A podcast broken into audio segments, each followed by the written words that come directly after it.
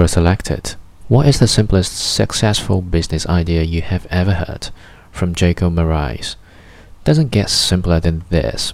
I was listening to Robert Kiyosaki's podcast the other day and he was interviewing Guy Kawasaki, former Apple employee and overall legendary entrepreneur, and he said something so simple but so powerful.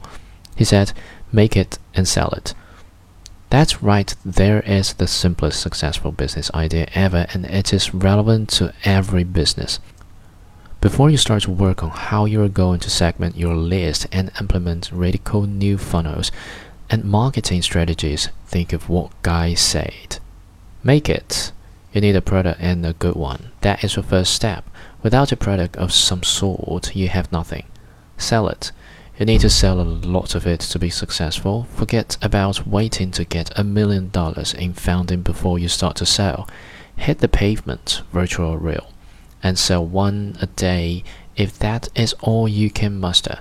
You will be a lot closer to your dream if you do that than waiting for everything to be perfect. Those two phrases are so simple, but that is the reason why so many people fail. They don't have a good product and they don't want to do the hustle sell. Next time a business venture is not getting off the ground, check in with these two factors first, and I think you will find your problem. You can learn more about effective selling and marketing in this book, Expert Secrets.